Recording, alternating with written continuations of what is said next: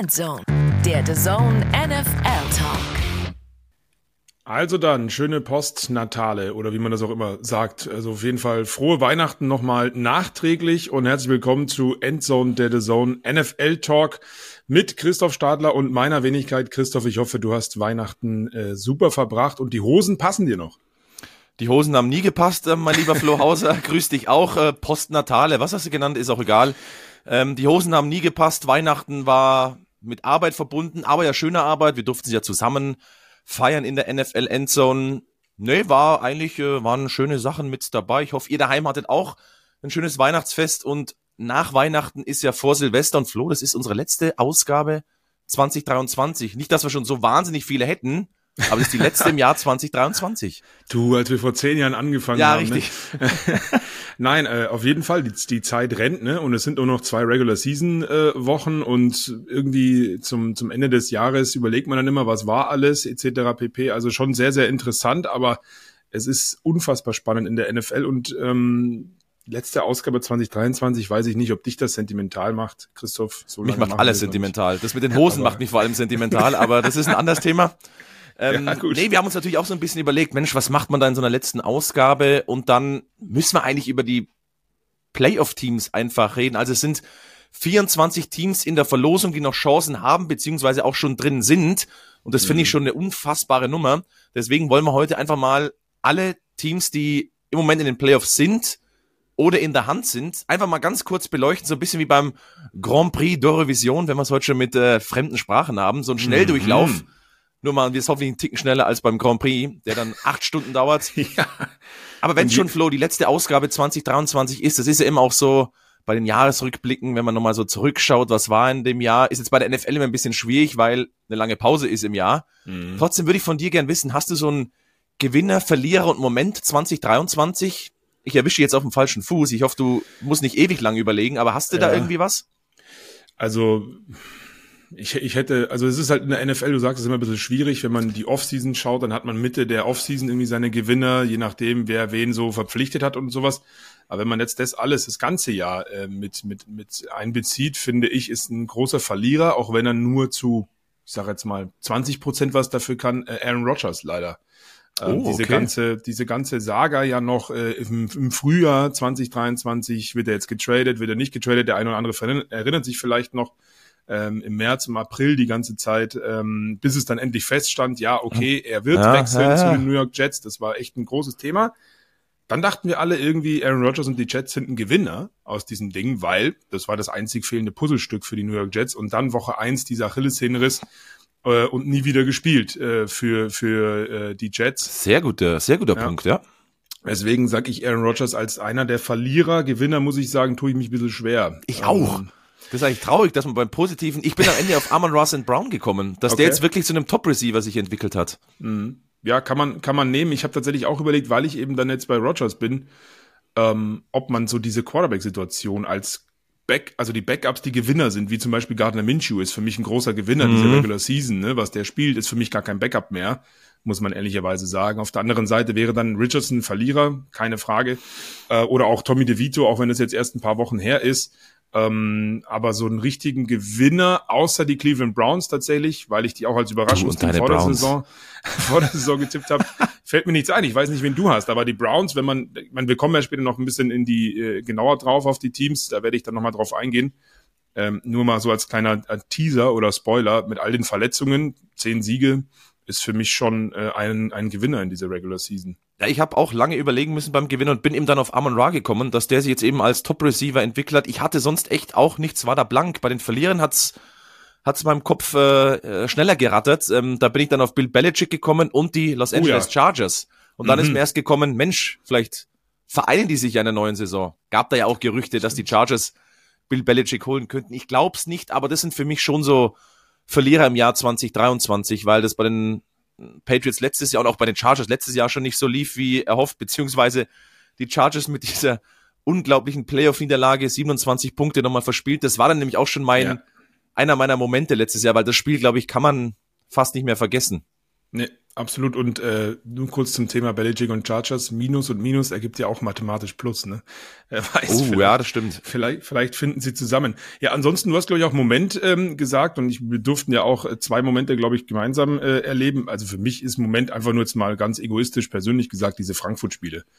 Ähm, dort vor Ort äh, miterleben zu dürfen, das war, das war schon echt cool. Ähm, rein ja, sportlich, ja, rein sportlich muss ich sagen, fällt mir da jetzt nichts großartig ein, wo ich sage, das war ganz prägender Moment. Ich habe immer so ein Kurzzeitgedächtnis beim Kommentieren. Ich weiß nicht, wie es dir geht. Ja, ja. Ich kann mich jetzt noch, ich kann mich jetzt noch an die Raiders mit ihren 63 Punkten erinnern vor zwei Wochen. äh, und, und ja, aber auch, auch sowas wie, was, was mir auch einfällt, weil ich es kommentiert habe, ist ein Cowboys-Start mit einem 40 zu 0 in die Saison. Aber ist das dann Moment des Jahres? Weiß ja, ich, ich, ich kann dich da, ich fühle dich dabei, weil mir geht's genauso, dass ich das äh, schnell vergesse. Ähm, dann lass uns doch mal weitermachen und reinschauen in das Playoff-Rennen? Oh ja, Eine bitte. Sache noch. Wenn ihr Momente, Gewinner, Verlierer des Jahres oh. habt, ne, dann schreibt uns gerne auf X, Twitter, Instagram hat Christoph nicht, ich aber ähm, auch gerne per E-Mail. Ihr findet uns auf jeden Fall, ähm, steht auch in den Show Notes. Schreibt uns gerne, ähm, was eure Momente, eure Gewinner oder Verlierer von 2023 sind. Und jetzt, mein lieber Christoph, sehr schön, geht die, die Rennerei los. Jetzt geht äh, die Rennerei los. Ich muss mich auch vorsichtig schon mal entschuldigen. Ich werde währenddessen ein bisschen Tee trinken äh, ab und zu mal husten müssen. Das, der, der postnatale Husten ist immer noch da. Ja. Nee, dann lass uns loslegen. Starten wir mit der AFC einfach, oder? Jawohl. Dann würde ich sagen, wir gehen es von oben nach unten durch ähm, und starten mit dann jetzt der heißesten Mannschaft, die Baltimore Ravens auf der oh, Nummer ja. 1 in der AFC, 12 und 3, 33 zu 19 bei den San Francisco 49ers gewonnen. Ähm, wow, was eine Performance, defensiv überragend gespielt. Purdy mit vier Interceptions, dann kam Donald rein, nachdem sich Purdy an der Schulter verletzt hat, nochmal eine Interception. Äh, Kyle Hamilton war überragend, leider dann sich äh, angesch oder verletzt, ist jetzt angeschlagen, das war wahrscheinlich der Wermutstropfen, aber Baltimore ist im Moment wahrscheinlich die heißeste Aktie Richtung Super Bowl.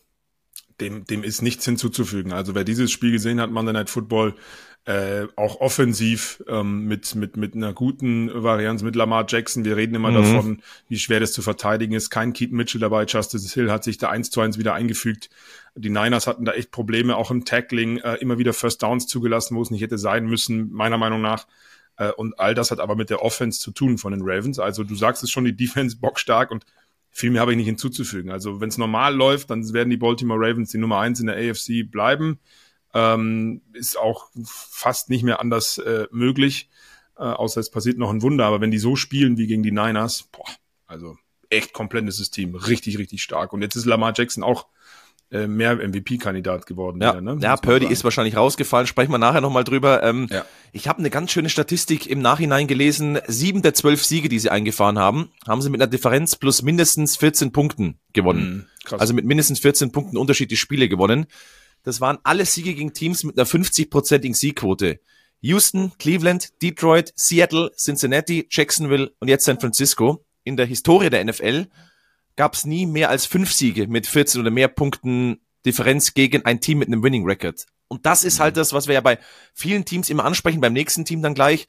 Die Miami Dolphins, die Dallas Cowboys, äh, die Eagles dieses Jahr gewinnen sie auch das äh, Duell dann gegen eine Top-Mannschaft. Team Ravens machen es einfach schon die ganze Zeit und wir hatten es gar nicht so vielleicht auf dem Schirm. Also mhm. Baltimore, großen Respekt, das ist schon im Moment Masterclass, NFL Masterclass von Harbour ja. und Co. Finde ich auch. Und was halt auch immer so ein Thema ist, warum es vielleicht nicht immer ganz so oft medial auch Anerkennung findet. Sie spielen jetzt nicht so, also zumindest in der Offensive nicht so krass spektakulär. Genau, es war ja lange auch halt, immer noch ja, ausgeglichen, wo du dachtest, hey, was passiert da eigentlich? Genau. Ja, gut, aber sie hatten es einfach voll im Griff.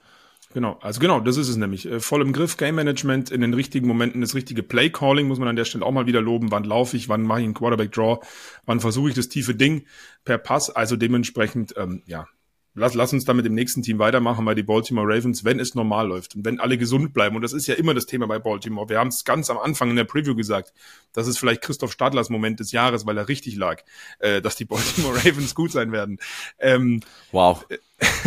mit den Verletzungen war bei Baltimore immer ein Thema. Ähm, ist jetzt aber auch soweit okay. Mark Andrews natürlich, ähm, J.K. Dobbins ganz zu Beginn jetzt Keaton Mitchell und sie können es aber auffangen und spielen einfach richtig gut und dementsprechend, ähm, wenn es normal läuft, dann werden die sehr, sehr, sehr, sehr weit kommen. Hängt aber auch damit zusammen, was dann die äh, Teams dahinter machen, unter anderem äh, Christoph Miami. Mhm.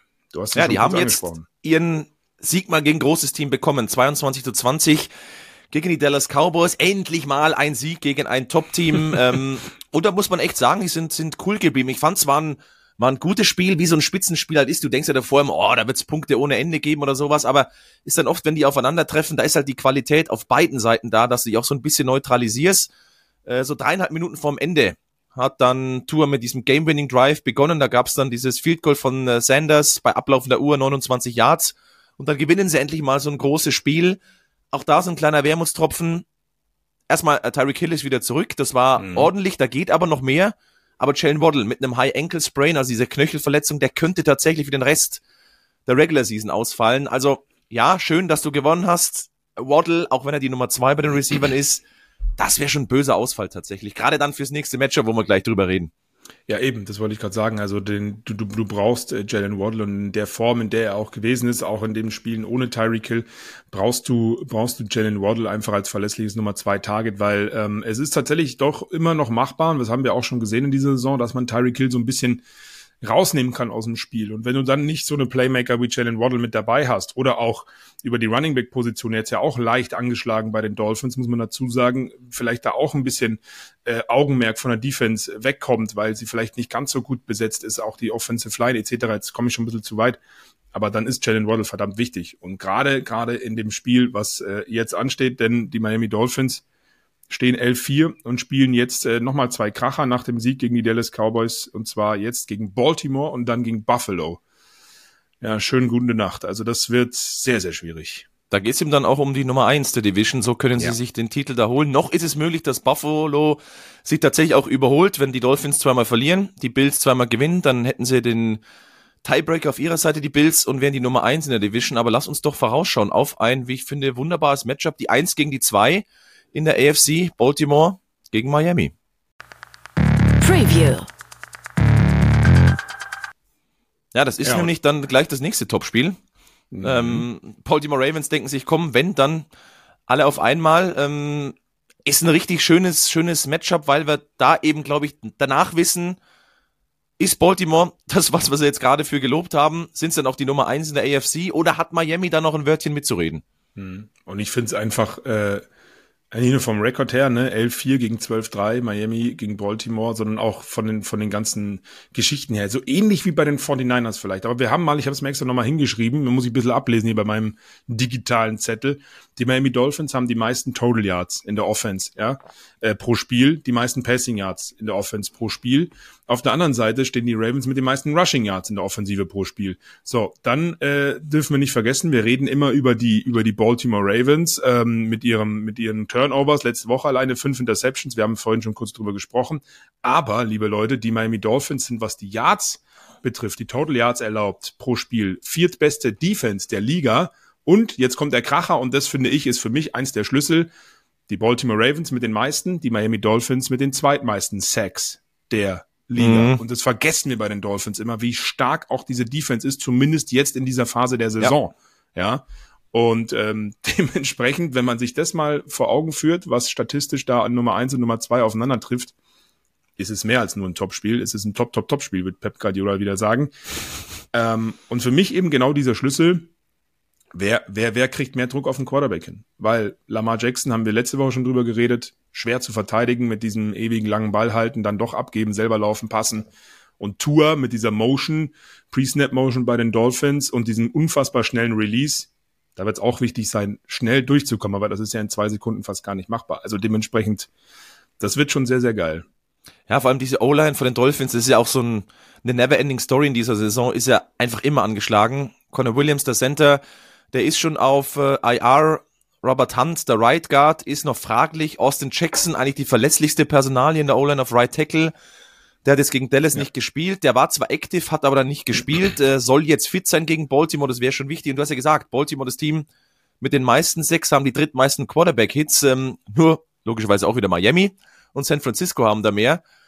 Auf der anderen Seite, Tua bringt er den Ball auch so schnell weg. 2,33 Sekunden, der schnellste der Liga. Das könnte ihn wieder zugutekommen. Mhm.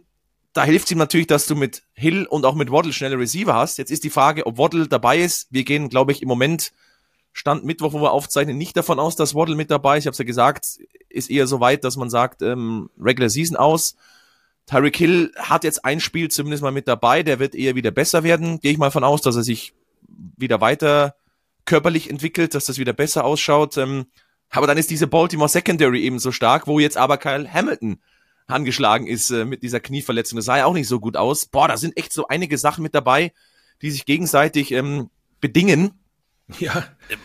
Ganz schwer finde ich eine Prognose abzugeben. Einfach aufgrund des Records des letzten Erfolgs bin ich da eher ein Ticken bei, bei den Ravens, was das anbelangt. Ja, also wenn man auch das von letzter Woche hernimmt, wie sie im Topspiel gegen die Niners aufgetreten sind mit dieser Dominanz am Ende des Tages, ähm, bin ich auch eher bei Baltimore, auch wenn sich beide, wie du sagst, äh, so aber so war es ja letzte Woche auch gegen die 49ers, statistisch wirklich da ganz, ganz im obersten Regal befinden.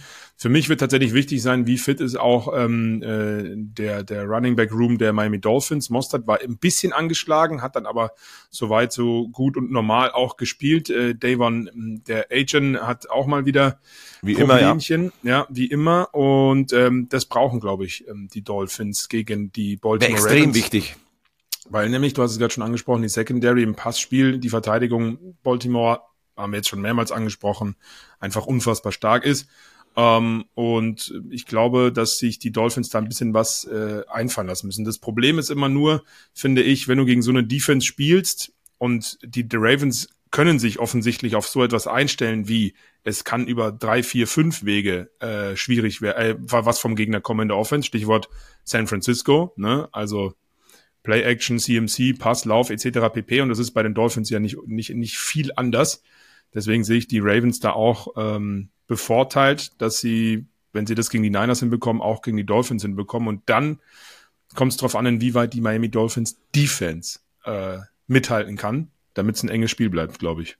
Aber äh, genau wie du sagst, ich werde auch auf Mostert und Agent schauen, vielleicht sogar ja. Jeff Wilson, weil auf dem Boden ist diese Baltimore Defense bei aller Qualität Schlag bei den letzten sechs Spielen. Mhm sind sie tatsächlich eine der schlechtesten Laufdefensiven der NFL. Äh, fast 121 ähm, Rushing Yards im Schnitt zugelassen. So viele hatte San Francisco auch. Und ich glaube, dass die Dolphins das tatsächlich sogar noch, noch mehr ausnutzen können, was die Defense dann wiederum kann, auch im Lauf. Sie lassen viel zu, aber sie werden in der Regel nicht bestraft mit Touchdowns. Ja. Aber du hast ja vorhin alles vorgelesen, wie gut diese Offense ist. ja. Wenn es da wiederum eine Mannschaft gibt, die das bestrafen kann, ja, dann sind es die. Miami Dolphins. Also sind ein paar äh, schöne Stories mit dabei, die, glaube ich, schon auch nochmal zeigen, in welche Richtung das hingeht. Vor allem eben für Miami, weil Baltimore, selbst wenn sie es verlieren sollten, das ist eine Top-Mannschaft. Das wird sie jetzt nicht umschmeißen oder würde sie nicht umschmeißen. Bei Miami ist es halt das zweite Spiel gegen eine Top-Mannschaft. Ja, und dann, wenn man noch äh, etwas mehr erreichen will, als das bisher erreichte, dann sollte da was kommen. Aber ja, sehr, sehr, sehr, sehr spannendes Spiel. Also ich freue mich sehr drauf. Definitiv. Dann, Dann gehen wir äh, weiter, oder? Genau, machen wir weiter mit einem Team, was ähm, ja seit Wochen eigentlich Negativschlagzeilen macht. Und das ist man von ihnen ja eigentlich gar nicht gewohnt. Die Kansas City Chiefs stehen neun und sechs im Playoff-Baum, ähm, aber haben jetzt gegen die Raiders verloren mit 14 zu 20. Und meine Frage an dich, Christoph Stadler, innerhalb von, ich glaube, zehn Sekunden Spielzeit, also Play Clock, mhm.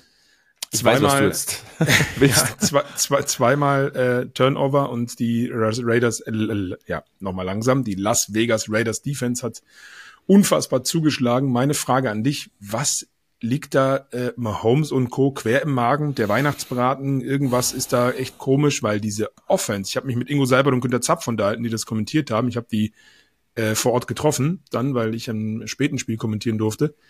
Äh, die haben auch gesagt, es ist so unfassbar eindimensional, einfallslos und echt schwer zu kommentieren, weil wir die ganze Zeit das Gleiche sagen, wie wenig davon der Kansas City Chiefs Offense kommt. Und meine Frage an dich, und jetzt stelle ich sie auch, was da los?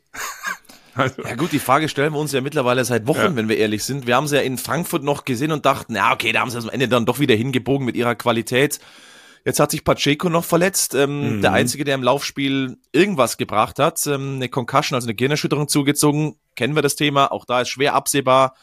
Kommt er wieder zurück, kommt aus diesem Protokoll raus oder dauert es ein bisschen länger, wie es zum Beispiel bei CJ Stroud der Fall war. Also es macht es jetzt auch nicht einfacher. Edward Selaire hat ganz gute Ansätze gezeigt, aber er ist halt einfach nicht konstant. Und es ist ein einziger Playmaker in der Offense, der heißt Patrick Mahomes und der hat einfach nicht sein bestes Jahr, was jetzt per se gar nicht an ihm liegt. Aber diese Offensive findet sorry für den Ausdruck, ums Verrecken keinen Rhythmus. Ähm, in sieben von 15 Spielen haben sie mehr als 20 Punkte hinbekommen. Mhm. Sieben von 15 Spielen, die Kansas City Chiefs. Wenn jetzt da die Zahl 30 gewesen wäre, hätte ich gesagt, ja, okay. Aber 20 mhm. ähm, ja, ist eigentlich für die Chiefs cool. keine Zahl, was du offensiv nicht auflegen kannst. In den letzten vier Spielen immer mit Turnovern, sieben sind jetzt an der Zahl. Du hast gesagt, das war eine ganz wilde Sequenz. Dieser Fumble Return Touchdown im Drive drauf, dann ein Interception Return Touchdown von der Raiders Defense. Mahomes, Kelsey schauen frustriert aus. Ich habe tatsächlich auf deine Frage keine Antwort, weil das nicht gut ausschaut und du spielst jetzt gegen Cincinnati und gegen die Chargers. Aber selbst da musst du in der Form sagen, boah, selbst das ist nicht sicher. Nee, ganz genau. Also ähm, wir reden die ganze Saison über diese Drops bei den Chiefs und den Receivern. Wir reden vielleicht ein bisschen zu wenig über Patrick Mahomes und Entscheidungen, die er trifft. Und vielleicht reden wir auch ein bisschen zu wenig darüber, ähm, dass sie irgendwie die Fehler ständig bei den anderen suchen und nicht bei sich selbst. So kommt es zumindest bei mir ein Problem, an. Ja, ja. Weißt du, was ich meine? Also die Defense wirklich sehr, sehr stark. Die hält sie auch die ganze Zeit noch äh, äh, im Rennen, muss man auch ehrlicherweise sagen. Da haben wir vor fünf Wochen schon mal drüber geredet, glaube ich, dass es äh, die stärkere Unit ist aktuell als ähm, die Offense. Und das bestätigt sich auch. Äh, nichtsdestotrotz musst du mit dieser Offense, die ja nach wie vor talentiert ist und mehr als nur Mahomes und Rashid Rice hat, der der einzige Lichtblick war auch letzte Woche, äh, mehr, mehr liefern. Und äh, ich habe so das Gefühl, die Chiefs sind so stick to the plan. We've got Magic Mahomes. Wir bleiben da dabei. Wir machen unser Ding. Er wird schon irgendwas kreieren. Ich glaube aber, sie sind gut beraten, weil dass in die Playoffs kommen, brauchen wir nicht drüber reden. Ja, Davon ist jetzt mal ja. auszugehen. Ja. Ähm, sie wären gut beraten, dann in den Playoffs vielleicht bisschen was, äh, ja, bodenständigeres, einfacheres Footballspiel mal zu probieren, ähm, weil auch diese Trick Spielzüge sind ja wieder komplett in die Hose gegangen, da der eine. Ähm, ja, und ich weiß nicht. Und ich habe so das Gefühl, so, ja, wir sind doch aber eigentlich die Geilsten, was wollt ihr alle von uns? Das, das kommt so bei mir an. Und da will ich jetzt gar keinem Chiefs-Fan zu nahe treten, sondern das ist das, was bei mir rüberkommt. Ähm, das sollten sie schleunigst abstellen, weil das die ein geiles Team sind und auch weit trotzdem, auch wenn wir jetzt von dieser aktuellen Formdelle sprechen, jetzt im Dezember, natürlich unfassbar schlechter Zeitpunkt, haben die das absolut im Kreuz auch weit zu kommen, wenn sie das wieder in, in den Griff bekommen, ne? muss man auch ehrlich ja, sagen. Ja, aber sie verbreiten halt im Moment keinen Chiefs-Schrecken und das ist schon, also ich bin da sehr gespannt, wie es natürlich entwickelt. auch sehr hochgelegt gehabt, ne? Klar. Ist auch klar. Ja, aber da aber gibt's Teams, vor denen ich im Moment mit der Form mehr Angst hätte als vor den Chiefs. Aber klar, Mahomes bleibt Patrick Mahomes. Das sind jetzt 20 Euro ins Phrasenschwein. Trotzdem, Puh, und äh, ich glaube, da können wir gleich anschließend bei der nächsten Mannschaft, die Nummer vier, nämlich Jacksonville Jaguars, die stehen acht mhm. und sieben. Auch die sind in einem Loch drin. Vierte Niederlage in Folge in Tampa gar keine Chance gehabt, 12 zu 30 verloren. Vor wenigen Wochen haben wir noch gesprochen, oh, die könnten Nummer 1 Seed holen. Und dann ging es halt los mit den Lawrence-Verletzungen. Dritte Woche in Folge mit einer Verletzung. Knöchel, Gehirnerschütterung und jetzt die Schulter. Und ist wieder fraglich, ähm, da blutet die Offensive natürlich aus, wenn Trevor Lawrence immer angeschlagen ist und angeschlagen auch spielen muss. Du merkst einfach, das ist im Moment nicht bei 100 Prozent auf, auf allen Seiten, plus die anderen Ausfälle wie ein, wie ein Kirk, die natürlich weiterhin wehtun. Ja, Absolut, das ist es nämlich, weil wir haben uns privat unterhalten, als wir uns an Heiligabend äh, gesehen haben und nein, nicht zum Bratenessen, sondern eben zum Arbeiten, du hast das ganz am Anfang gesagt. Äh, und da ist mir so eingefallen, weil sie eben gegen Tampa gespielt haben, äh, 12 zu 30 verloren. Ich kann mich an eine Grafik der US-Kollegen erinnern von Baker Mayfield letzte Saison, weißt du auch drum ging, oh, Baker Mayfield, wie schlecht und ich komme nicht in die Playoffs, bla bla bla bla bla. Ähm, da gab es eine Grafik mit so überall so Pfeilen am ganzen Körper, Kopf, Nacken, Schulter, Knie, mhm. Knöchel. Und genauso ist es bei Trevor Lawrence. Bei dieser Grafik damals, kann ich mich erinnern, es hat es bei mir so Klick gemacht. Ah, das sind ja drei Verletzungen, von denen ich noch gar nichts wusste. Tatsächlich, also davon wusste man wirklich nichts. Und bei Trevor Lawrence ist es irgendwie auch so. Und wenn der nicht bei 100 Prozent ist, weil er ihnen so viel gibt mit 100 Prozent, das ist ein Game Manager, das ist ein richtig gut entwickelter Quarterback. Wir haben es drüber, drüber gesprochen, auch als er mit dieser Knieschiene gespielt hat. Ja, ähm, wie gut es trotzdem war. Aber irgendwie scheint er jetzt einfach an dem Punkt zu sein, wo er einfach nur versucht durchzukommen. Und wenn du versuchst durchzukommen, funktioniert es nie gut, ähm, weil, weil, weil sie brauchen ihn bei 100 Prozent. Ja. Und das ist echt, also ich habe es, glaube ich, letzte Woche schon gesagt, die spielen jetzt Carolina und dann Tennessee. Ähm, Carolina hat die Packers fast geärgert, hat die Falcons vor zwei Wochen geärgert. Ähm, wenn es ganz blöd läuft, sehen wir Jacksonville gar nicht in den Playoffs. Denn sie stehen 8-7 und das haben wir auch oft genug gesagt, da gibt's noch die Texans und die Colts in der Division mit dem äh, gleichen Rekord. Also, weiß nicht, wie du siehst. Wird ja, es wird, was mir ein bisschen Bauchschmerzen bereitet, die Defensive performt halt auch nicht. Es sind beide ja. Units, die Probleme haben. Die Defensive, die echt gut war diese Saison, aber jetzt in den letzten vier Spielen fast 30 Punkte pro Spiel zulässt. Wenn ja. deine Offense eh schon angeschlagen ist, wie willst du es gewinnen? Das wird selbst dann Ja, Carolina mal schauen, aber die Titans haben gute Spiele zuletzt gezeigt. Das sind ja, keine. Carolina schon auch. Zumindest ja, eins. Gegen, gegen die Packers, ja. ja. Die gute Schlussphase. Aber, ja, aber das, das macht schon gefährlich, ja. Ja, aber es, also bei den Jaguars ist alles drin. Mich würde es nicht wundern, wenn sich die Eins holen würden in der Division. Mich würde es aber nicht wundern, wenn die Texans jetzt mit Stroud vorbeiziehen würden. Also das müssen wir wirklich beobachten und du darfst dir jetzt keine Fehler mehr erlauben und das ist wie bei den Chiefs. Selbst wenn sie reinkommen, glaube ich, ein Gegner, wo du sagst, können wir schon knacken. Mhm. Ja. Weil ich glaube, das nächste Team, vor denen hätte ich mehr Angst. Und da darfst du natürlich übernehmen mit den Cleveland Browns, die Nummer 5. Ah, siehst du mal, die habe ich mit mir gar nicht aufgeschrieben, ich Dussel. Ich war jetzt schon beim, beim übernächsten Team. Aber ja, das die Cleveland Browns. Arroganz deiner Browns. Also sie stehen 10 und 5 für dich, äh, für den Hintergrund. Sie haben Danke. die Houston Texans Danke. geschlagen, drei Siege in Folge. Danke, sehr gut. Und ähm, aufsteigende Formkurve, trotz äh, offensiven Problemen, muss man sagen. Joe Flacco mal immer wieder mit so ein paar Picks, auch vor zwei Wochen drei, und dann gewinnen sie die Spiele trotzdem. Ähm, für mich interessant, weil wir, glaube ich, vor zwei Wochen auch mal drüber geredet haben, wie viel Verletzungen da sind. Und das ging am Anfang der Saison los mit Deshaun Watson, mit Nick Chubb ähm, dürfen wir nicht vergessen, das ist der Playmaker in der Offense überhaupt. Der ist seit Woche, ich weiß es gar nicht mehr, vier oder so, nicht mehr dabei, fünf. Ähm, vielleicht sogar noch früher. Gefährliches Halbwissen habe ich mir nicht nochmal rausgeschrieben. Und dann jetzt auch in dieser Zeit gerade, in der Defense, ähm, über ganze Saison. Grant Delpil, Denzel Ward waren mal verletzt angeschlagen. Jetzt zu Darius Smith angeschlagen. In der Offensive Line fehlen drei Starting O-Liner eigentlich, auch immer, auch immer verletzt. Äh, du spielst jetzt mit Joe Flacco, ja, dem alten Mann, der das aber sehr, sehr gut macht. Ähm, Jetzt ist der Kicker auch noch verletzt, der Panther ist verletzt. Also da ist ja wirklich alles äh, irgendwie angeschlagen und trotzdem gewinnen die ein Spiel. Ähm, und trotzdem sehen die so gut aus, auch wenn sie eine offensive Fehler machen. Die Defensive macht unfassbar guten Druck, nach wie vor individuell sehr, sehr gut besetzt. Und dann hast du halt noch jemanden wie Amari Cooper und wenn Joe Flacco was kann, dann sind es auch diese die tiefen Dinger mal. Deswegen, und ich habe mit Chris Schimmel mal darüber gesprochen, auch glaube ich im Podcast und im, im Endzone-Vorlauf, glaube ich, war es, äh, Kevin Stefanski ist für mich Coach of the Year äh, Kandidat, aber sowas von, weil der mit diesem Coaching zeigt, egal wie viele Verletzte du hast, du kannst die Spiele gewinnen. Die haben zehn Siege geholt mit ständig irgendwelchen, St und wir reden hier von Startern und Stars, mhm. die verletzt sind. Also deswegen, ich bin kein Cleveland Browns Fan, ich bin kein Fan von einem Team, aber ich finde, das ist eine richtig, richtig gute Leistung. Ja, und ganz ehrlich, ich habe eine Frage, die ich einfach mal in den Raum schmeiße. Was wäre, wenn sie Flecko früher als Watson-Ersatz ja. eingesetzt hätten. Der hat jetzt drei Spiele in Folge mit 300 plus Passing Yards zum ersten Mal in seiner doch illustren Karriere. Ähm, Deshaun Watson hat in den letzten drei Jahren keine drei Spiele mit 300 plus Passing Yards. Mhm. Ich will's nur mal gesagt haben, er ist Turnover anfällig, Flecko, weil er doch von der Coach kommt, Couch kommt, aber er macht mehr positive ja, als negative tiefe, Sachen.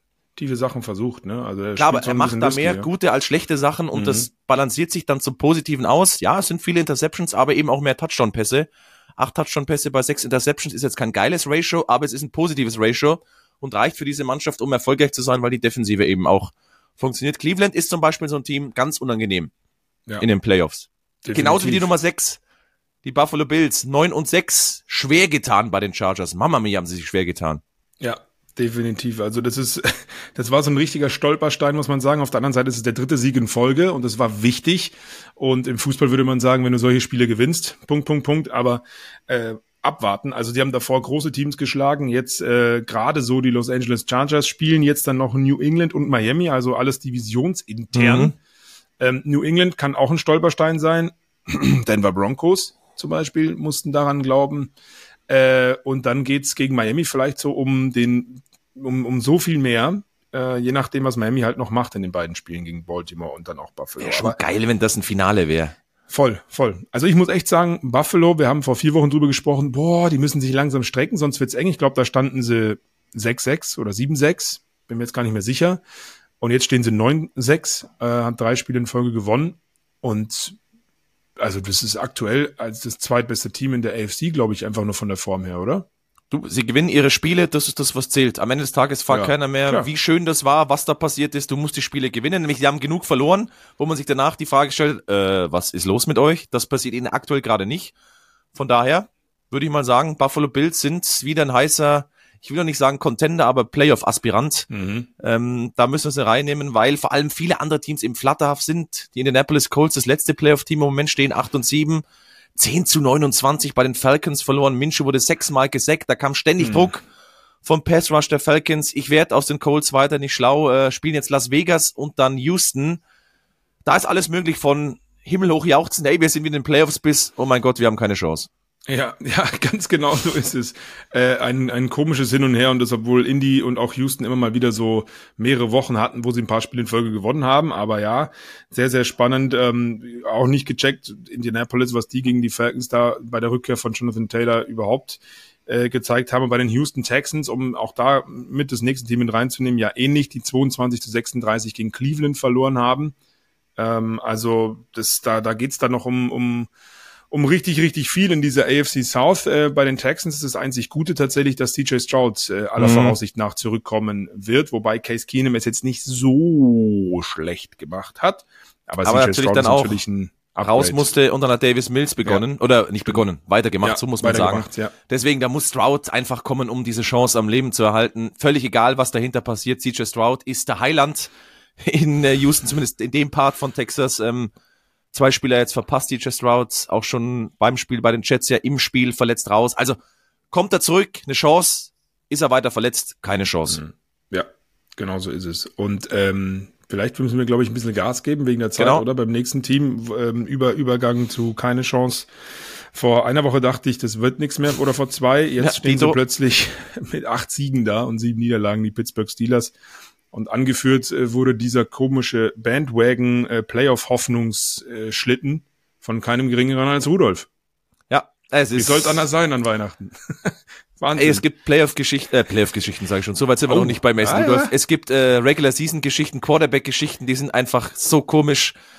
Da wämmst du wirklich die Bengals weg. Mason Rudolph wirklich gut. Der hatte 17 von 27 Pässen anbe angebracht, 290 Yards, zwei Touchdown-Pässe, und da komme ich aber wieder zum Aber. Es war ihm das erste Spiel, das er gestartet hat. Mhm. Jetzt dann ähm, ist ein heftiges Programm bei den Seattle Seahawks und dann bei den Baltimore Ravens. Da wird sich zeigen, wie gut ist er. Er wurde ja bestätigt als Starter. Kenny Pickett soll zwar jetzt in der Woche schon wieder Snaps bekommen haben, aber die Knöchelverletzung ist wohl noch nicht ganz ausgeheilt. Ja, mal schauen, ob der Rudolf den Weihnachtsflow mitnimmt in Richtung Silvester. Kommt auch drauf an, äh, was Rudolph mit seiner Offense, aber auch die Defense ähm, der Steelers macht, äh, mit viel Donner und vielleicht auch mit viel Blitzen. Oh, schön. Aber sehr schön. aber, aber gut, aber ich wollte nur eins sagen, ne? Ähm, Baltimore in Woche 18 dann als Gegner von den Steelers. Je nachdem, da geht's für Baltimore sehr, sehr wahrscheinlich, stand jetzt zumindest mal um nichts mehr, je nachdem, was jetzt noch passiert. Ähm, also das ist auch immer so ein Thema. Wir haben schon darüber gesprochen, bei Teams, die schon raus sind, wie die Carolina Panthers, die plötzlich zwei Teams durchaus ärgern können, kommen wir später in der NFC hier nochmal darauf zu sprechen. Und auch bei Teams, die dann schon qualifiziert sind, äh, Stichwort Ravens und Verletzungen, vielleicht geht dann da was für Pittsburgh, könnte ich mir vorstellen. Auf der anderen Seite ist diese Partie natürlich auch äh, AFC North mit sehr viel Rivalität geprägt. Also so herschenken werden die Baltimore Ravens das natürlich nicht, wenn es dann irgendwie heißt, Pittsburgh könnte mit einer Niederlage aus den Playoffs rausrutschen. Ähm, genau. Ich weiß gar nicht, Christoph, sollen wir eigentlich auch ähm, die, die Clinching-Szenarios für die Teams schon mit ansprechen, weil es gibt ja dann doch viele. Ich glaube, das wird zu weit führen. Ne? Ja, Aber, es wird, das sind noch zu viele. Ich habe es mir auch gestern durchgelesen noch. Das sind ja, noch ja. zu viele Optionen. Das werden wir euch in der NFL Endzone mitgeben, wenn es denn soweit ist. Sehr gut. Ich glaube, sonst wird der, äh, der Podcast, der Codcast, der Podcast acht Stunden lang. Wann weil da sind ein paar lange Dinge mit dabei. Wann geht's denn da eigentlich los an Silvester, wenn ich jetzt so eine Silvesterparty hab und dann irgendwie Football gucken möchte am Sonntag? Wie immer natürlich um 18.30 Uhr beim ah. Streaming-Partner eures Vertrauens. Einfach einschalten. Ab 18.30 Uhr wird zusammen ja, Silvester gefeiert. Also ihr dürft dann, weiß ich nicht, Raclette, Fondue, was auch immer machen. Wir unterhalten euch hoffentlich mit ein bisschen NFL-Action. Die Silvester Konferenz, die Endzone ab 18.30 wie gewohnt. Sehr gut, weiß ich Bescheid. Und lass uns weitermachen mit den Cincinnati Bengals, die eben gegen die Steelers verloren haben. Jawohl. Äh, da ging wenig und lass uns vielleicht gleich auf das Matchup schauen, denn es geht gegen die Kansas City Chiefs. Preview. Da habe ich nämlich eine große Frage. Welche Offense kann konstanter performen? Die Bengals sollten wahrscheinlich wieder mehr laufen ja. können, als es gegen Pittsburgh der Fall war. Auf der anderen Seite können die Chiefs, wir haben es ja gerade schon besprochen, diese Fehler einfach abstellen. Äh, wer das, glaube ich, hinbekommt, hat eine Chance, dieses Spiel zu gewinnen. Ja, definitiv, weil ich muss auch sagen, auch äh, Jake Browning und die Bengals Offense haben durchaus Fehler gemacht. Äh, ja, jetzt dann doch mal. Ja, im vergangenen Spiel, Stichwort Interceptions gegen die Steelers, das sah echt nicht gut aus. Ähm, für mich ist natürlich interessant, weil die Bengals äh, so auf eine ähnlich, na gut, die Steelers sagen wir immer, ist eine Top, Top, Top Defense, aber irgendwie ist so die Chiefs Formkurve ist ja ähnlich gut. Ähm, deswegen glaube ich, rein von dem, von, von dem, von der Play-Idee, von der Strategie, vom Gameplan her von den Bengals ändert sich vielleicht nicht viel als zu letzter Woche. Und wenn die dann da mit der Offense nur ein paar Stellstrauben äh, drehen, dann glaube ich, sind sie sogar vielleicht bevorteilt. Ähm, ich möchte jetzt hier nicht die Chiefs schlecht reden, aber die müssen echt äh, in Gang kommen. Es könnte aber auch genau so ein Revenge-Game werden für die Chiefs, wo du sagst, weil die kriegen ja auch nicht nur von uns jetzt hier im Podcast, die werden den, Patrick Mahomes wird sich den jetzt nicht anhören, falls doch, Patrick, schöne Grüße. Ähm, ist trotzdem guter.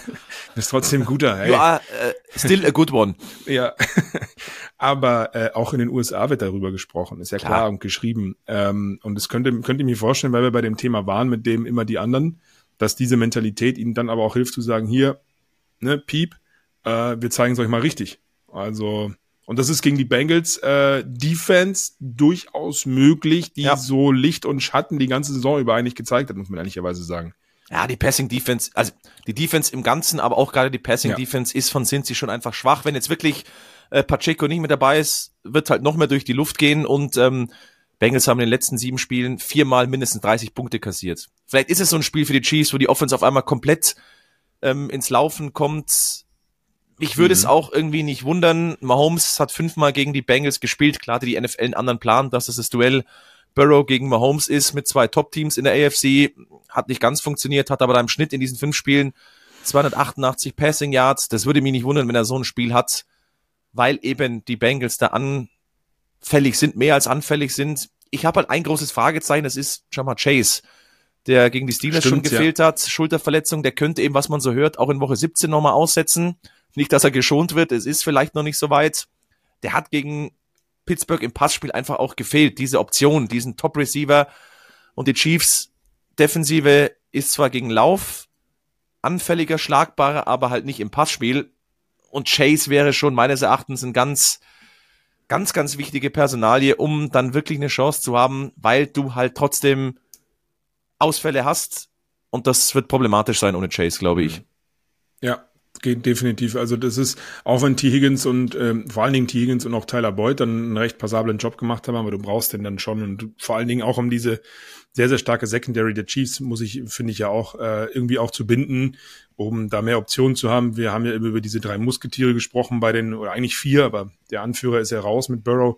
Äh, und diese drei Receiver sind halt bockstark. Und wenn du die alle drei auf dem Feld hast, wird's dann auch für die Chiefs Defense ja. schwierig. Wäre wichtig. Ähm, Schl ja, Schl Schlüssel für mich auch tatsächlich, gehe ich mit. Ich habe es äh, extra nochmal aufgeschrieben, auch fünf schlechteste, rein von den Statistiken her. Passing Defense der Cincinnati Bengals und der Pass Rush sieht auch nicht gut aus. Also mhm. Also wenn Mahomes ein bisschen mehr Zeit bekommt im Vergleich zum Spiel gegen die Raiders, ähm, Stichwort Max Crosby, ähm, dann können die Chiefs schon mit ihrer normalen Big Play äh, Möglichkeiten und, und, und, und ja, wie sagt man, Fähigkeiten, das Wort habe ich gesucht, äh, da wirklich zurückschlagen.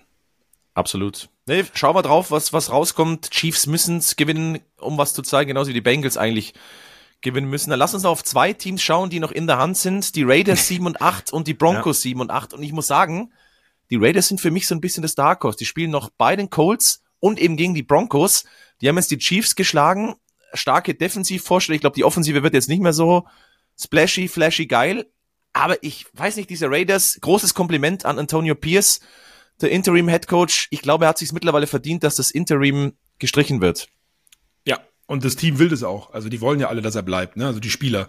Ähm, und wenn ich es richtig und wenn ich dieser Seite vertrauen darf, dann haben sie ihre Playoff-Chancen von zwei Prozent auf 14 hochgeschraubt.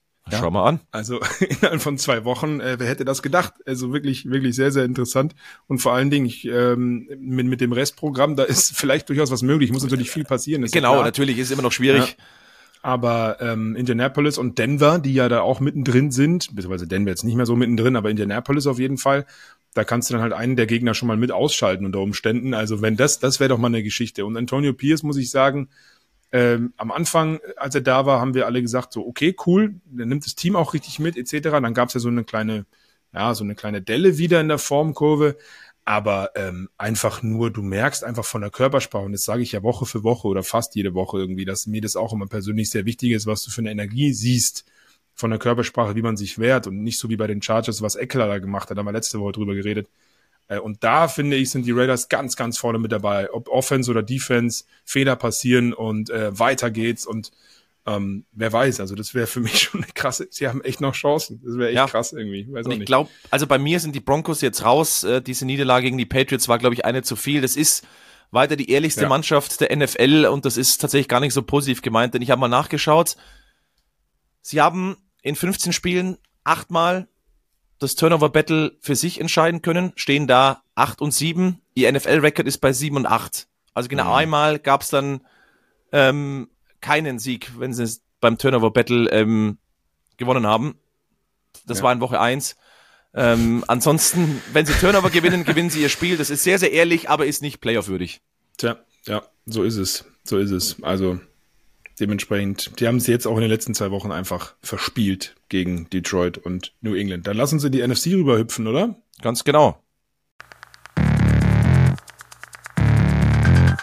So, dann sind wir angekommen in der NFC und äh, machen auch da so ein bisschen den Playoff-Baum von oben nach unten. Gehen wir da die Teams dann durch und äh, ja, die San Francisco 49ers, da ist die einzige Frage, die mir einfällt, Christoph, was machen wir jetzt mit dieser Niederlage gegen die Baltimore Ravens? Wir haben vorhin schon drüber geredet, weil die Ravens in der AFC drüben stecken. Äh, immer noch Nummer eins Seed der NFC, können immer noch äh, jetzt am Wochenende dann auch das alles fix machen, aber das war schon eine heftige Niederlage, 19 zu 33. Was nimmt man da jetzt als San Francisco mit? Ich glaube, man nimmt mit, okay, Purdy hatte mal ein Katastrophenspiel mit den vier Interceptions. Ist die Frage, ob das jetzt einmal eben passiert ist. Ähm, hat sich ja dann auch nochmal verletzt, äh, Brock Purdy. Das mhm. war schlecht, aber, das habe ich vorhin schon mal gesagt, sie haben ja lange trotzdem vom Ergebnis her mitgehalten. Und das ist, glaube ich, ja. das, was du positiv rausziehst. Plus, du bist weiter die Nummer eins in der NFC. Die haben einen Tiebreaker gegenüber Philly und Detroit, denn Philly haben sie geschlagen. Gegenüber den Lions haben sie einen besseren Conference Record. Ähm, die werden sich trotzdem die Nummer 1 Seed holen. Ähm, mit einem Sieg, einer Lions-Niederlage und einer Philly-Niederlage könnten sie das jetzt schon eintüten. Aber ich habe jetzt noch keine Angst um die Niners, auch wenn es eine deutliche Niederlage war. Es ist halt leicht zu erklären, weil Purdy einfach mal einen Off-Tag hatte. Ganz ehrlich, vielleicht ist es auch genau zur richtigen Zeit gekommen. Ja. Ähm, wenn man wirklich in den Super Bowl möchte. Vielleicht war das genau der richtige Moment, wo man mal richtig auf die, äh, Entschuldigung, falls wenn ihr ihn nach 23 Uhr hört, den Podcast auf die Fresse bekommen haben. Ähm, und dementsprechend hilft es ja am Ende des Tages sogar. Vielleicht spielen jetzt dann noch Washington und gegen die Los Angeles Rams. Für die geht's ja auch noch um was. Kommen wir gleich noch drauf zu sprechen. Tja, und dann ist auch die Frage Philadelphia. Die haben jetzt äh, mal wieder gewonnen, 33 zu 25 gegen die New York Giants. Das war mal wieder eine Antwort äh, oder ein, ein, ein Comeback, muss man sagen, zumindest in Hälfte eins. Ich habe das mit Jo Ulrich gemeinsam ich kommentiert. Sagen, du hast es kommentiert, sag du mir, ja. was da los war mit den Eagles, dein Eindruck. Ähm, also mein Eindruck war in Hälfte eins echt, okay, sie sind wieder da, das sieht alles wieder gut aus, Körpersprache stimmt, Offensive stimmt, ähm, schöne, schöne Varianz drin im Playcalling, nach drei Niederlagen zuvor, muss man ja nochmal sagen, ne? Deswegen stehen sie auch 11-4. Ähm, und in der zweiten Hälfte hat man das dann wieder vermissen lassen. Ganz merkwürdige Plays waren dabei, wie dieser äh, Friendly Fire Fumble, ähm, zu, zu Beginn der zweiten Hälfte. Tyrod Taylor hat dann die Giants plötzlich wieder rangebracht. Und es hätte auch durchaus noch mehr geben können. Stichwort Pass Interference Strafe. Und wer weiß, was dann kommt. Auch Clock Management der Giants katastrophal in den letzten 20 Sekunden. Wer weiß, was da hätte noch rauskommen können, denn die waren eigentlich in einer super Feldposition. Also ich glaube, wenn es den Call der Refs gegeben hätte oder Darren Waller ein bisschen früher aufsteht, ähm, dann kann es durchaus in die Overtime gehen da und dann ist alles möglich. Aber grundsätzlich sag ich, nach drei Niederlagen in Folge sind die Eagles zu 70 Prozent wieder da. Aber hinten raus war es echt, ja. hm, nicht es reicht also, gegen die Giants. Ich glaube, gegen die Top-Teams reicht's nicht. Die Offense ist für ja. mich weiter einfach nicht ausbalanciert. Die Fans haben ja auch ge gerufen, wenn ich es richtig gehört run the ball. Dann ja. haben sie gelaufen. Swift dann auch mit dem Touchdown hat geliefert. Aber das ist mir nicht ausbalanciert genug. Hurts macht zwar Rekorde, das 15 Rushing Touchdown, die meisten von dem Quarterback in der Saison hat er Cam Newton überholt, mhm. hat 35 Total Touchdowns, schon so viele wie letztes Jahr. Auch das ist eingestellt der Philly-Rekord mit Randall Cunningham 1990 und eben Hurts letztes Jahr. Aber Rekorde bringen dir nichts, wenn das nicht gut genug läuft. Und es ist, läuft im Moment. Es ist keine geölte Maschine wie die Ravens und eigentlich ja auch ähm, die Niners. Ich glaube einfach, dass es besser Teams gibt. Das ist ein gutes Playoff-Team, nicht mehr und nicht weniger. Man muss echt dazu sagen, bei der Offense, um das nochmal mit anzufügen, ähm, ich glaube, er ist insgesamt siebenmal in Folge in einem Drive gelaufen und das sah echt gut aus für fünf Yards, fünf Yards, neun, dann mal 17 Yards. Das funktioniert äh, ja tatsächlich. also das, das funktioniert sehr, sehr gut und was im Passspiel auch funktioniert, sind diese ähm, schnellen äh, äh, aus dem Slot äh, AJ Brown und auch mal Devante Smith anspielen, ne? Slant-Route nach innen cutten und Abfahrt über den Slot und dann Yards after Catch machen. Das funktioniert auch, aber das ist dann halt dementsprechend gegen Top-Teams, wie du sagst, zu wenig. Also ich finde es sehr spannend. Sie waren, haben sich wieder mit angemeldet, das möchte ich schon sagen, ähm, dass sie ein Top-Team sein können. Aber gegen härtere Gegner wird es schwierig. Spielen jetzt nochmal Arizona gegen die New York Giants. Da ja. sollte eigentlich nicht viel passieren. Ja. Mhm, gehst du mit 13 Siegen rein, vielleicht sogar als Nummer 1, je nachdem, was sein Aber wie lustig wäre es, wenn der Ex-Defensive Coordinator Jonathan Gannon, der Head Coach der Cardinals, ihnen ja, stimmt. ein Schnippchen schlägt. Aber ich kann es mir nicht ja. vorstellen, das sind zwei Gegner. Trotz enttäuschender Defensive bei den Eagles ist auch so ein Thema, müssen wir jetzt gar nicht zu ausführlich ähm, ja. angehen, aber das ist schon deutlich, deutlich, deutlich schwächer als letztes Jahr. Es ist alles nicht so rund bei, nee. bei den Eagles. Runder läuft's wieder bei den Lions und jetzt dürfen wir endlich gratulieren, stehen 11 und 4 zum ersten Mal die NFC North gewonnen, der erste Divisionstitel seit 1993, damals äh, die NFC Central, als da Tampa noch mit dabei war. Ja. Damit ist die zweitlängste Wartezeit in der NFL auf einen Divisionssieg zu Ende gegangen. Nur die Browns warten seit 1989 auf einen Divisionssieg. Also, die Lions sind da, jetzt äh, bei den Cowboys, dann gegen Minnesota, kann man noch mal ein bisschen Form aufnehmen, aber schön, dass die Lions in den Playoffs mit dabei sind. Mehr habe ich bei denen gar nicht zu sagen. Nee, gehe ich mit. Glückwunsch äh, und ja, es geht ja jetzt darum, wer spielt dann zu Hause, wer spielt auswärts. Ne? Also da ist schon noch ein bisschen was zu tun. Ähm, gegen Dallas natürlich ein absolutes Topspiel. Ähm, und für den Lions muss ich auch nur sagen, die haben sich halt mit der Offense wieder angemeldet, letzten zwei Wochen schon. Also das muss man, muss Schaut man sagen, besser 30, aus, ja. 30 Punkte gegen äh, ja. Minnesota, ich glaube 42 die Woche davor. Mhm. Also in der Form ähm, geht vielleicht sogar etwas mehr, aber ich muss schon sagen, an der Spitze in der NFC ist es echt eng und da kann ein Spiel wieder komplett anders ausschauen. Also je nachdem, gegen wen man dann da irgendwann spielt, Stichwort eventuell Conference, ähm, vor den Niners, Eagles oder auch Dallas, wird's für die Lions auch schwer, aber das ist jetzt so eine Feuertaufe dann vielleicht jetzt am Wochenende gegen die Cowboys. Genau, da schauen wir gleich auch nochmal drauf. Äh, eingebettet noch dazwischen ist die Nummer vier, die Tampa Bay Buccaneers, 8 und 7 mit einem Statement-Sieg gegen Jacksonville, 30 zu 12. Ja, Lawrence war angeschlagen, aber trotzdem, das war sowas von souverän. Vierter Sieg in Serie. Davor gab es ja nur in An- und Abführung die Siege gegen Carolina, aber bei den Falcons und bei den Packers. Aber in Jaguars hast du jetzt schon eine nominell große Mannschaft ähm, geschlagen. Defensive ist, ich durfte es ja in der Endzone kommentieren, Defensive ist unfassbar stark. Meine Güte, haben die ständig mhm. Druck ausgeübt. Äh, Lawrence wurde zu, äh, also nur geblitzt, äh, ohne Ende geblitzt, ähm, bei über 60 Prozent der Dropbacks. Ähm, ich glaube auch, jetzt spielen sie gegen die Saints, ganz heißes Matchup, das wird auch äh, K dann blühen und so wie die im Moment spielen, plus einer guten Offensive, Baker Mayfield hat sie eine Vertragsverlängerung auf jeden Fall verdient, schaut im Moment sehr, sehr rund aus, die rundeste Performance von allen Teams in der NFC South. Also wenn sie die Form beibehalten, weil viel mehr kann man dazu eigentlich gar nicht, äh, gar nicht sagen. Die Offense macht mir richtig Spaß. Es ist nicht mehr nur noch Mike Evans, es ist ja. mehr Varianz drin mit Rashad White, es ist äh, Baker Mayfield aus der Pocket raus, aber auch wenn er rausrollt, sehr, sehr zuverlässig. Die O-Line macht einen guten Job, beschützt ihn ganz gut. Wenn die so weitermachen, auch mit der Defense, alles das, was du gerade gesagt hast, Super Bowl, Freunde. Wer weiß, wer weiß. Wer rechnet denn damit? Wer hätte damit gerechnet? Ja, also Wobei die meine, Farben nicht stimmen, ich weiß, aber. Ja, das ist ein Problem. Du würdest aktuell halt gegen die Cowboys spielen, das wäre natürlich Klar. extrem bitter, aber es wäre zu Hause. Und mhm. wenn die diese Form haben, ich glaube nicht, dass sie als Favorit reingehen, aber zumindest kein, kein Fallobst sind, wie wir es eigentlich vermutet haben aus der South.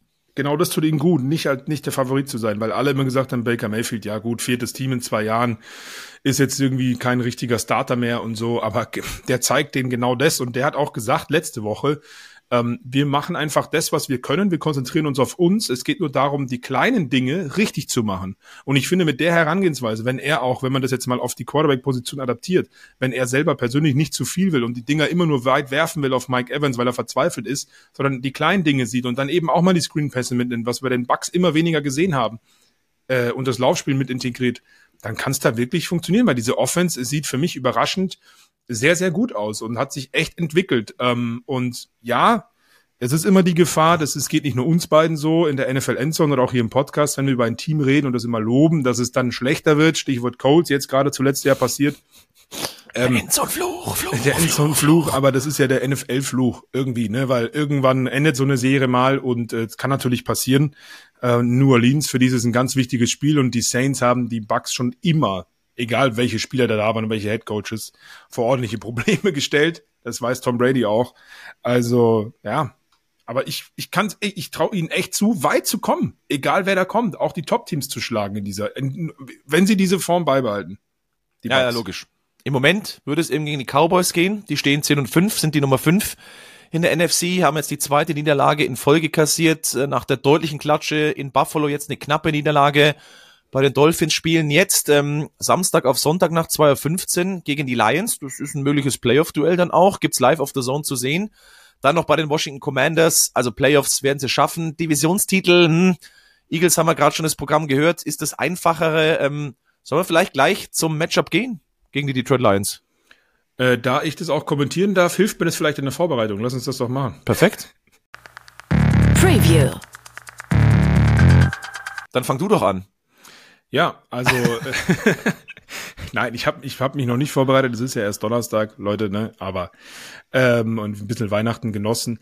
Nee, aber man muss schon sagen, also ich finde es da sehr sehr spannend in diesem in diesem Matchup, weil wir vorhin schon drüber gesprochen haben. Diese diese Offense der Detroit Lions äh, die Woche davor fünf Touchdown-Pässe, Jared Goff jetzt auch wieder durchaus ansehnlich gegen Minnesota, auch wenn es eng war und da auch Fehler passiert sind. Ähm, für mich das Schlüsselduell tatsächlich dann wirklich, wie können die Cowboys äh, Jared Goff da wirklich stressen? Und das können sie mit dieser mit dieser Defense, das wissen wir, auch mhm. wenn sie in den letzten zwei Wochen jetzt nicht ganz so goldig aussah wie zuvor.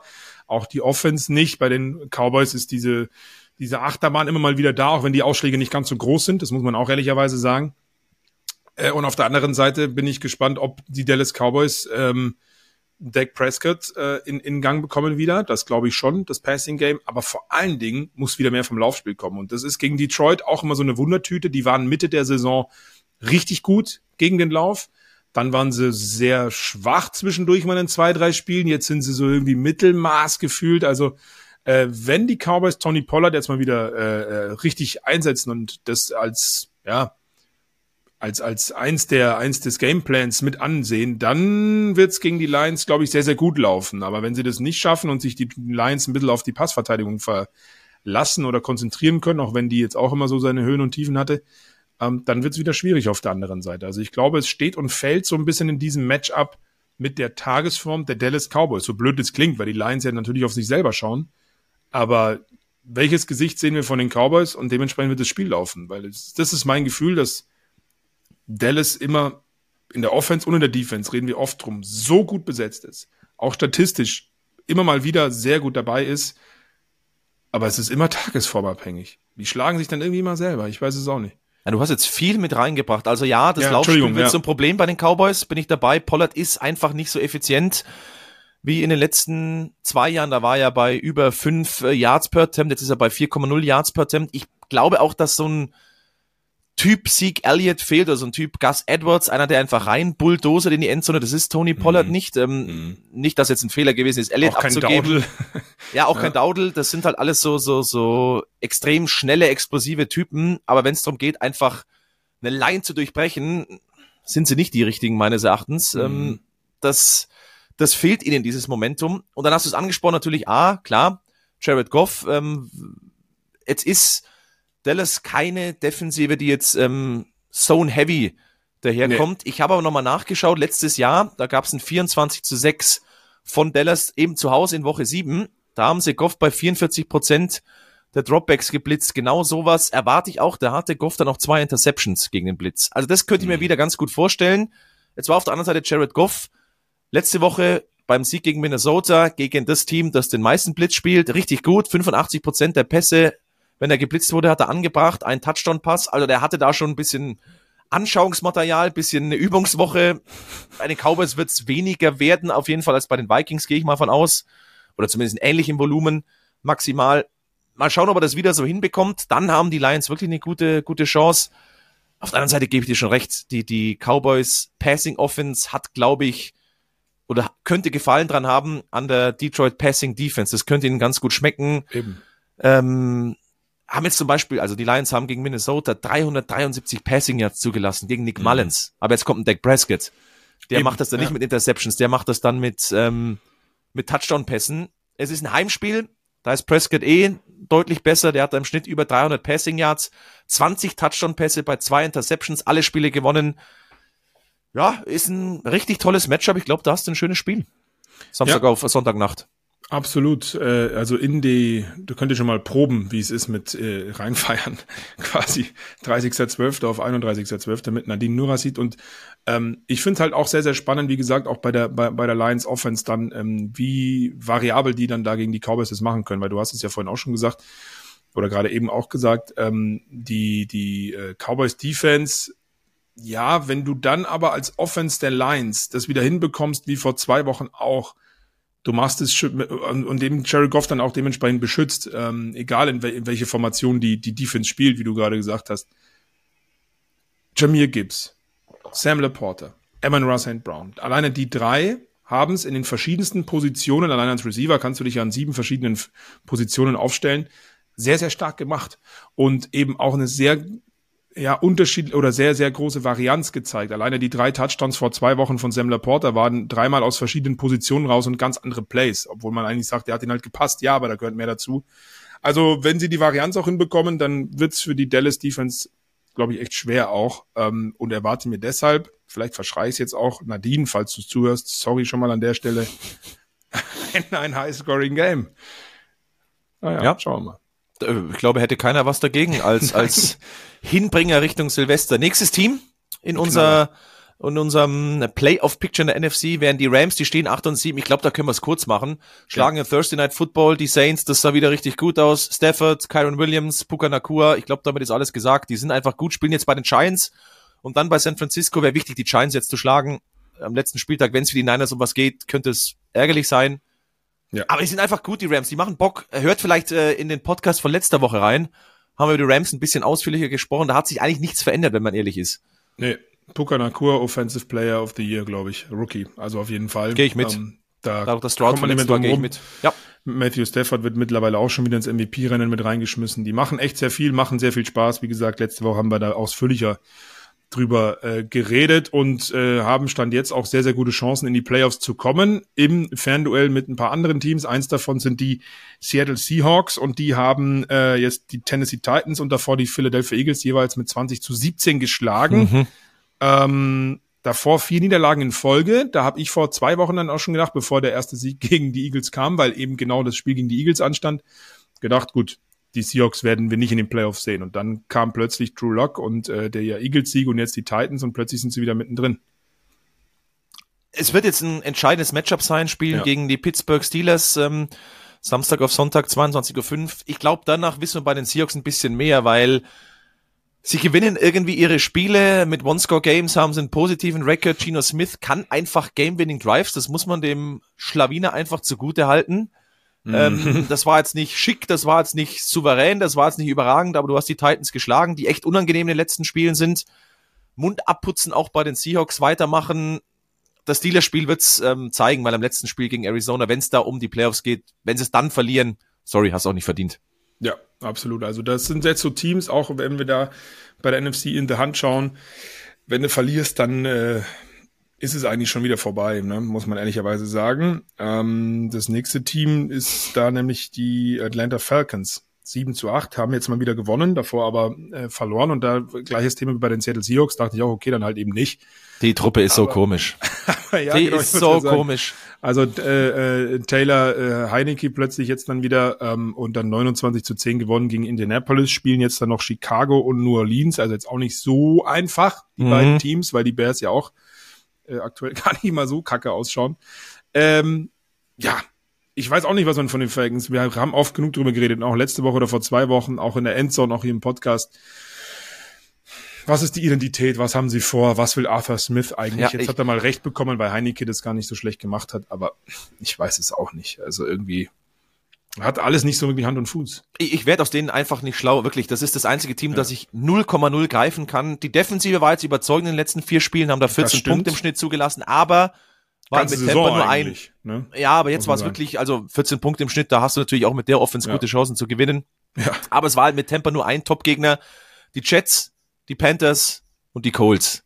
Mhm. Ja, okay, gegen die Offensiven kann man auch mal weniger Punkte zulassen. Lass uns dieses Spiel auch da gegen die Bears ab warten, denn irgendwie habe ich da aus Bears Sicht gar keine Bedenken, dass sie das nicht gewinnen würden. Die Falcons hm. sind mir zu flatterhaft. Ja. Oh, okay. Zwei andere sieben und acht Teams. die Vikings und die Packers aus derselben ja. Division und spielen jetzt gegeneinander.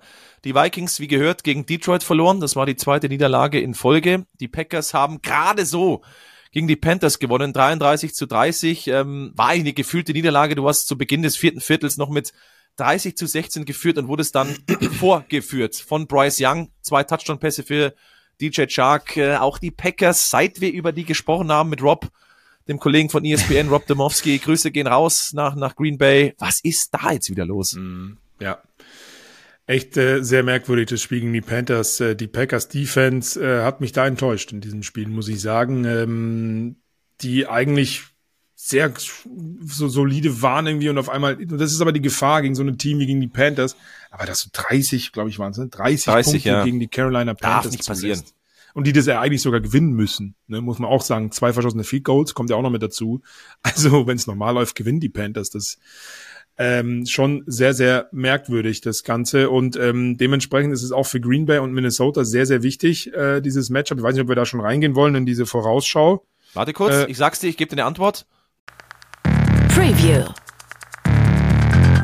Wir gehen rein. Okay, weiß ich Bescheid. Denn für mich ist eigentlich die Story gar nicht mal sportlich, was die beiden Teams drauf haben, sondern die beiden dürfen nicht unentschieden spielen.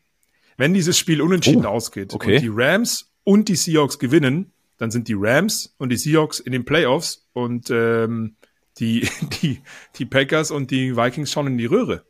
Also da ist immer noch eine okay. Woche Zeit, aber trotzdem, das ist äh, die dürfen nicht unentschieden spielen. Ich habe es mir extra nochmal hingeschrieben, dass die Rams mit einem Sieg und einem Unentschieden in dem Spiel und die Seattle Seahawks genauso äh, und einem Unentschieden in dem Spiel dann in den Playoffs dabei sind. Gut, jetzt äh, überlege ich nochmal zurück. Woche 8, erste Saisonduell waren 24 zu 10 für Minnesota in Green Bay. Ja. Also da waren wir weit weg von dem Unentschieden. Ja, aber ja, ja. Aber spannend, also so weit war ich eh noch gar nicht. Nein, ich finde auch diese unentschieden Teile, äh, das lassen wir auch häufig bei uns in den Übertragungen weg, weil unentschieden ist sehr, sehr unwahrscheinlich. Das wisst ihr alle, die NFL äh, schauen und hören ähm, und sehen. Aber trotzdem fand ich es irgendwie ganz witzig. Und da siehst du halt einfach mal, wie wichtig dieses Spiel ist. Denn nochmal, beide stehen 7-8, verlieren verboten eigentlich auch. Also auch wenn du als Team da verlierst, bist du so gut wie raus, muss man auch ehrlicherweise sagen. Egal, was alle anderen dann auch in der NFC machen. Vor allen Dingen aber auch, wenn Los Angeles und Seattle gewinnen sollte, dann bist du als Verlierer auch komplett raus.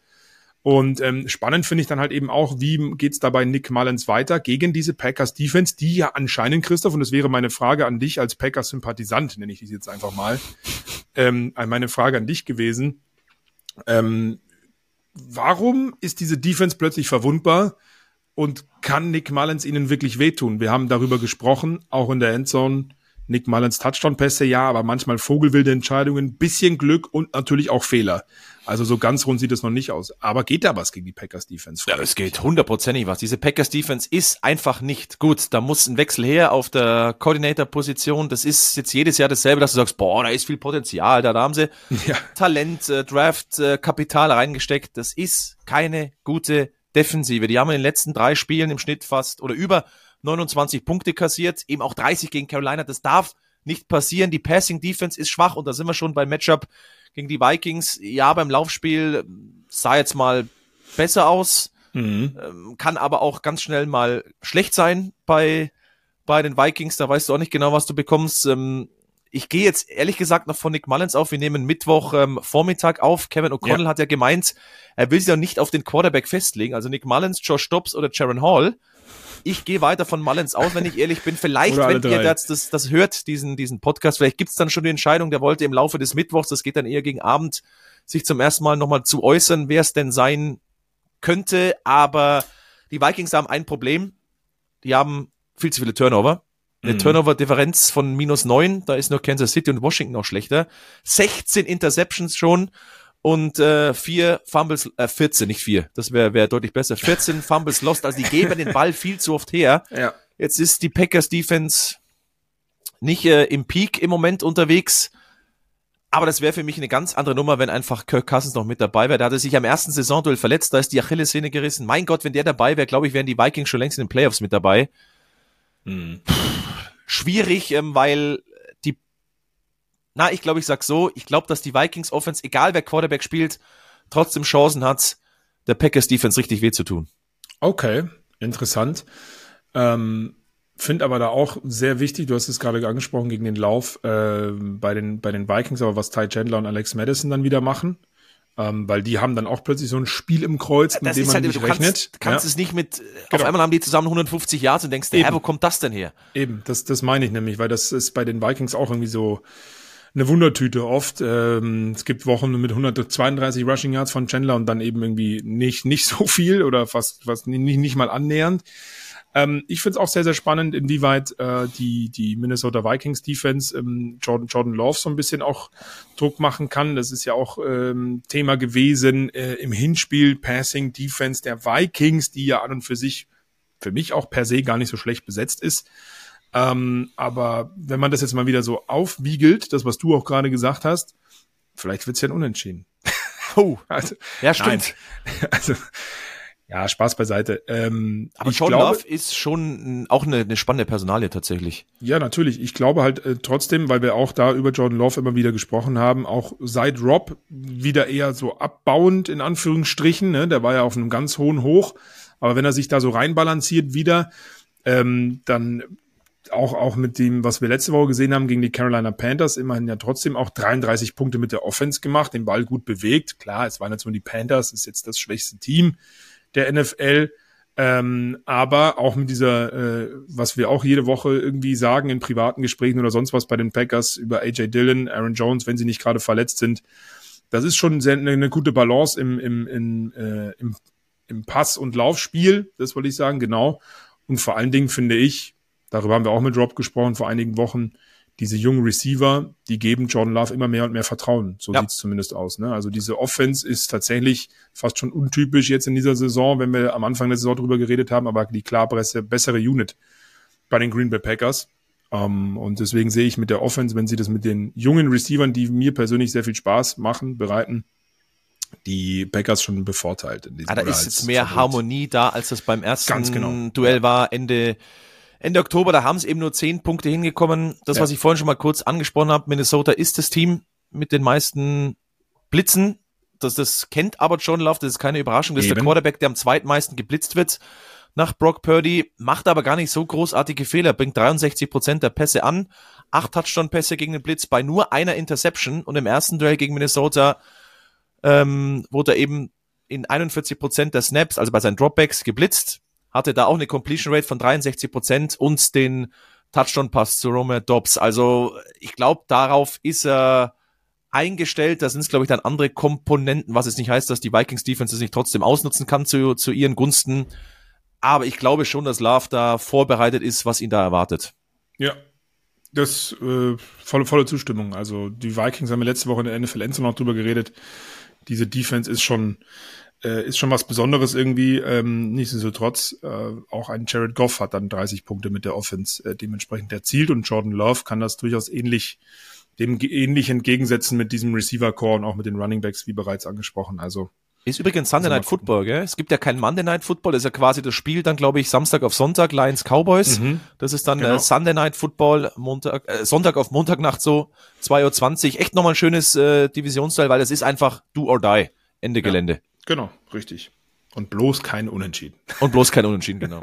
Zwei Teams gibt's noch in der NFC im Playoff Picture, die ja. New Orleans Saints. Die haben eben dieses fette Matchup gegen die Tampa Bay Buccaneers. Wir haben schon mal kurz angesprochen, haben bei den Rams verloren. Ehrlich gesagt, bei den Saints, ich werde da, ach, ich finde es mittlerweile schwierig, über die zu reden. Ja, weil ähm, haben auch nichts verloren in den Playoffs. Ich sag's ganz ehrlich. Nee, die Defense, wie gesagt, hat eigentlich stetig abgebaut über die Saison, ist immer noch irgendwie Top 10 in einigen Statistiken, ähnlich wie die Falcons ja übrigens auch aus der eigenen Division.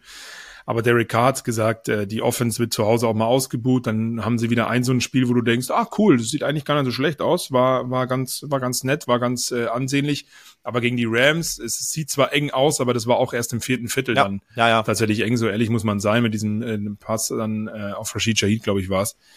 Ähm, es steht und fällt damit, was die Offense zeigen kann. Weil dass Derek Carr 300 Passing Yard Games im Kreuz hat und auch zwei Touchdowns immer mal erzielen kann, ist klar.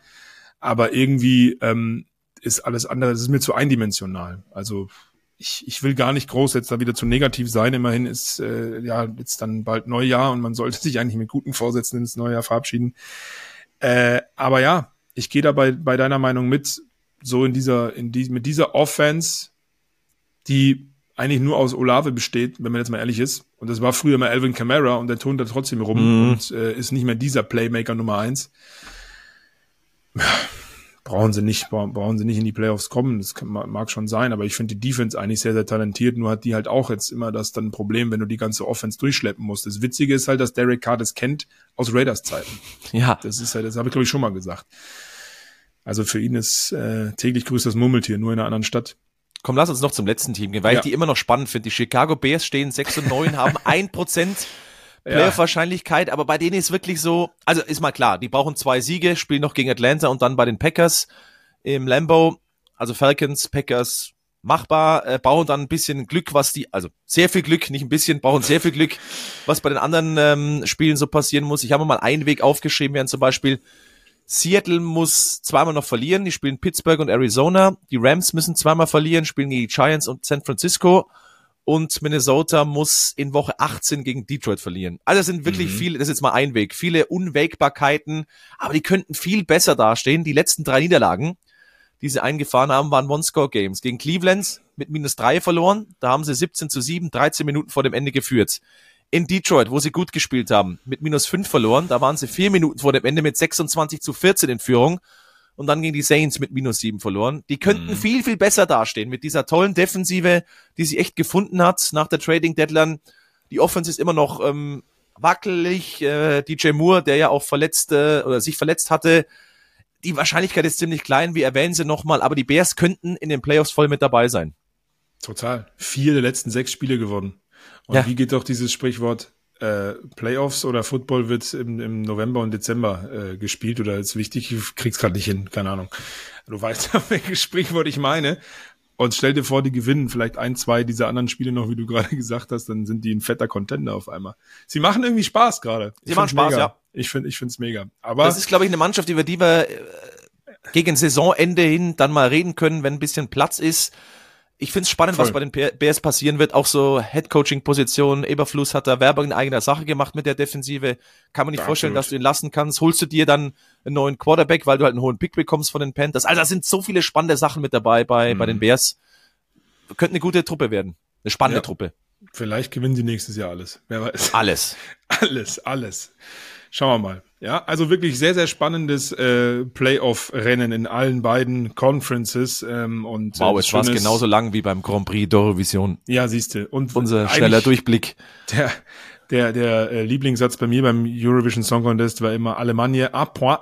Aber ähm, ihr habt auf jeden Fall. Acht, äh, wann gab's da mal? Acht point? Oder a, ach, a point. Ah, ah, eins, ah. ein, einer. Ja, mein Französisch, was ja. heißt denn acht? Huit. Keine Ahnung, ich spreche kein ich Französisch. Ich spreche so miserabel Französisch. Also ich spreche es gar nicht. Genau, ich eben auch nicht. Aber ähm, für euch gibt's Ach, mehr als nur einen dumm, Punkt. wenn ich gejubelt habe mit Apor. Ah. ah. so, jetzt lass mich meinen Gag nochmal machen, den ich eigentlich machen wollte. Ja, ich wollte sagen, aber für euch gibt's mehr als nur einen äh, triftigen Grund, ähm, nämlich äh, ganz, ganz viele. Es ist Woche 17. Christoph Stadler wird hosten. Die Silvester-Endzone ab 18.30 Uhr. Wir feiern zusammen rein ins neue Jahr 2023. Seid da mit dabei. Zehn Spiele ähm, sind da für euch, die parat stehen am 31.12. Los geht's diese Woche, aber wenn ihr jetzt am Donnerstag das Ganze seht oder hört mit Thursday Night Football, die New York Jets bei den Cleveland Browns, die sehr gebeutelten Cleveland Browns können vorlegen. Ähm, da muss ein bisschen was passieren, dann können sie die Playoffs übers Wochenende klar machen. Dann ist eben in der Nacht von Samstag auf Sonntag diesmal, also einen Tag vorher, die Detroit Lions gegen die Dallas Cowboys. Viertel nach zwei, also quasi in den Silvestertag rein, dann dort die Endzone 18.30 und die Red Zone ab 19 Uhr. Und dann haben wir noch Einzelspiele, wichtig, Saints bei den Bucks. Er ist richtig und geil. Das, das ist ein Must-See-TV. Voll, voll. Und äh, Bengals at Kansas City und Sunday Night Football ist dann Green Bay at Minnesota. Also drei Einzelspiele auf der Zone Deutsch kommentiert, die unfassbar wichtig sind für die Playoffs. Wunderbar. Dann sind wir doch durch mit dem Jahr 2023, oder? So ist es, ja. Was ist dein Neujahrsvorsatz dann für äh, zumindest mal vielleicht die erste Januarwoche? Genauso weitermachen wie 2023. Sehr gut. Das finde ich auch gut. Ich habe so. keine Vorsätze. Du schon? Also, ich will mit dem Rauchen anfangen. Nein. Sehr gut. Ich kann ja da behilflich sein. ähm, nee, ich habe äh, auch keine Neujahrsvorsätze. Vielleicht äh, noch mehr Zeit mit dir verbringen. Als 2023. So viel Zeit wie im letzten Jahr, Christoph, haben so wir eine romantische Ader. noch nie miteinander verbracht. Wir waren insgesamt acht Tage zusammen in Frankfurt. Wir telefonieren gefühlt jeden Montag, Dienstag miteinander, nehmen hier immer eine Stunde auf, hören uns dann Mittwochnachmittag nochmal. Was gibt's für Neuigkeiten im Podcast? Was müssen wir machen? Jetzt fange ich gleich an zu weinen, aber nicht aus positiven ähm, Aspekten. Also ich fand's toll. Ich würde jetzt gerne mal ein Herz schicken, aber ich mache es hier diesmal nicht. Ähm, Nee, ich habe auch keine neues Vorsätze. Ich freue mich einfach auf 2024 und auf die Playoffs. Ich glaube, das Ganz ist genau. erstmal der Vorsatz, auf den wir uns freuen dürfen. Alle Playoff-Spiele auf The Zone. Das wird mega. Und euch auf jeden Fall schon mal einen guten Rutsch. Schaut gerne rein. Ähm, neben der Silvesterfeierei Sonntag ab 18.30 Uhr die NFL Endzone. Da sehen wir uns eh wieder, Flo.